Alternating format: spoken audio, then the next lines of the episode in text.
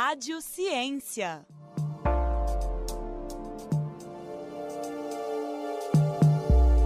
Olá, bem-vindos a mais um episódio do Rádio Ciência. Meu nome é Antônio Alex, sou estudante de computação da UFOP e bolsista da Rádio UFOP. Hoje quem me acompanha é o Henrique Chapini. Seja bem-vindo, Henrique. Olá, Antônio, como vai? Sou Henrique Chapini, aluno do curso de jornalismo da UFOP. E hoje nós vamos entrevistar a engenheira ambiental Bárbara Paiva, que é mestranda do programa de engenharia de materiais, aqui da UFOP também, e atual campeã mundial de storytelling na Turquia.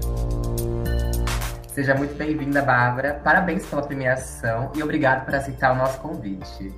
Boa tarde, Antônio. Boa tarde, Henrique. Muito obrigada pelo convite, obrigada pelos parabéns e pelo interesse no meu projeto. Vamos começar agora algumas perguntas, né?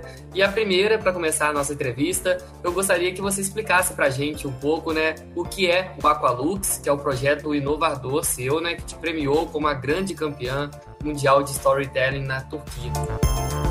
O Aqualux surgiu, é um projeto que surgiu durante o meu mestrado, em, que eu estava estudando sobre os efeitos da radiação azul na água para esterilização. Então, era um estudo novo é, da radiação azul na água. Durante esse estudo, eu comecei a ter acesso a alguns dados, e dados assim, que me perturbaram de verdade como 35 milhões de brasileiros não têm acesso à água potável, 1,5 milhões de pessoas morrem todo ano no mundo por doenças diarreicas. E vendo esses dados, eu comecei a pensar, tá, onde que eu posso aplicar esse estudo para ajudar essas pessoas, né? E aí surgiu a ideia do projeto Aqualux, que era colocar esse estudo, a radiação azul, para esterilizar água em uma garrafa. Então, é um projeto, é uma coisa simples, uma coisa portátil. Tem gente que acha que a garrafa é uma coisa assim, né? De outro planeta, mas é uma coisa super simples, fácil de mexer. Aí a gente acabou colocando algumas adaptações também, como filtro. Então, você tem um filtro ali no início da garrafa para reter partículas. Depois, a radiação azul, que é usada para esterilizar a água, para matar esses patógenos que causam as doenças diarreicas. E outras tecnologias também que eu estou tentando desenvolver, como o uso da célula Peltier para refrescar essa água. A gente não tem nada assim no mercado ainda.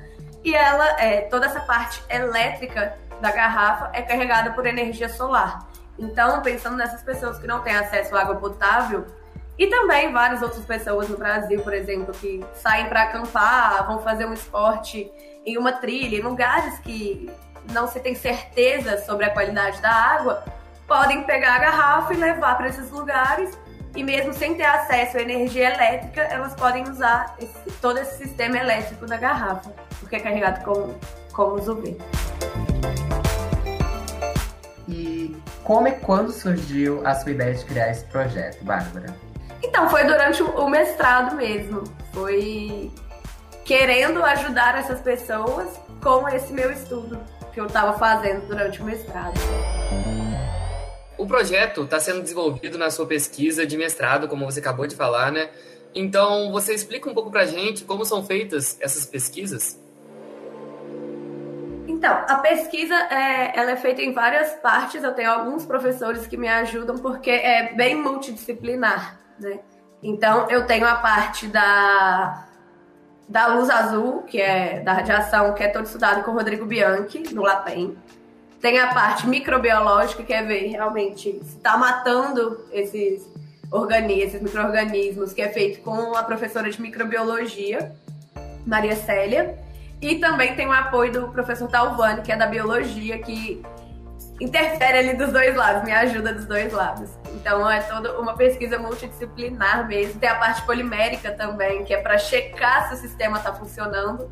Então, como meu mestrado é engenharia de materiais, o foco principal é a parte polimérica, que é feita no LAPEN também com o professor Rodrigo Bianchi.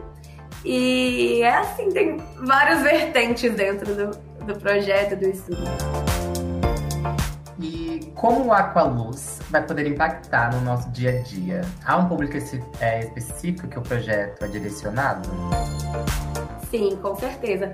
É, o objetivo do Aqualux é impactar é, aquelas metas do milênio, aquelas é, 17 metas do desenvolvimento sustentável. Uma delas é acesso à água potável para todos até 2030. E nós estamos bem longe disso, então o objetivo é realmente a garrafa chegar a essas pessoas que precisam para a gente poder fornecer uma água potável para todos no mundo, né? Todos que não têm acesso.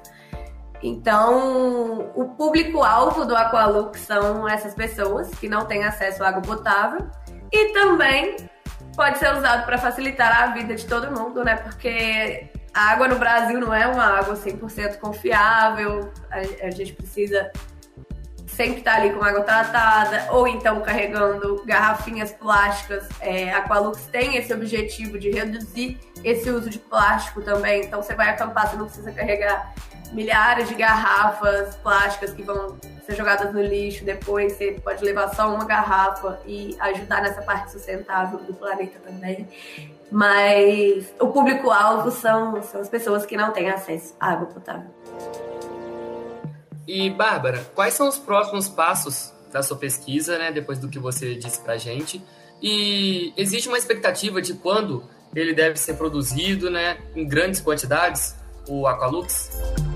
Sim. É, os próximos passos agora são terminar os testes, porque eu não posso simplesmente entregar uma garrafa pro mercado, né, com meia dúzia de testes. Falar, ah, toma, funciona. Então agora são terminados os testes mesmo, para eu ter certeza que tá tudo certo, que vai funcionar como eu desejo que funcione para ajudar realmente essas pessoas. E eu tô buscando investimento até para fazer os testes, porque eles são caros. Meu projeto não tem não tem dinheiro do projeto, né? Apesar de eu ser bolsista da CAPES, o projeto não tem verba. Também estou buscando patrocínio ou parcerias com empresas para poder produzir em larga escala. Mais uma vez, parabéns, Bárbara, pela pesquisa, pela premiação e obrigado por aceitar obrigada. o convite da Rádio Pop. Muito obrigada, Antônio e Henrique. Foi ótimo falar com vocês. E para você que nos assistiu, acompanhe as produções da Rádio FOP por meio do site radio.fop.br e também nas redes sociais. No Instagram e no Facebook é só procurar por Rádio UFOP. Já nos principais tocadores de podcast, é só procurar por UFOPcast. A edição em sonoplastia é do Ângelo Queiroz. Até a próxima edição do Rádio Ciência.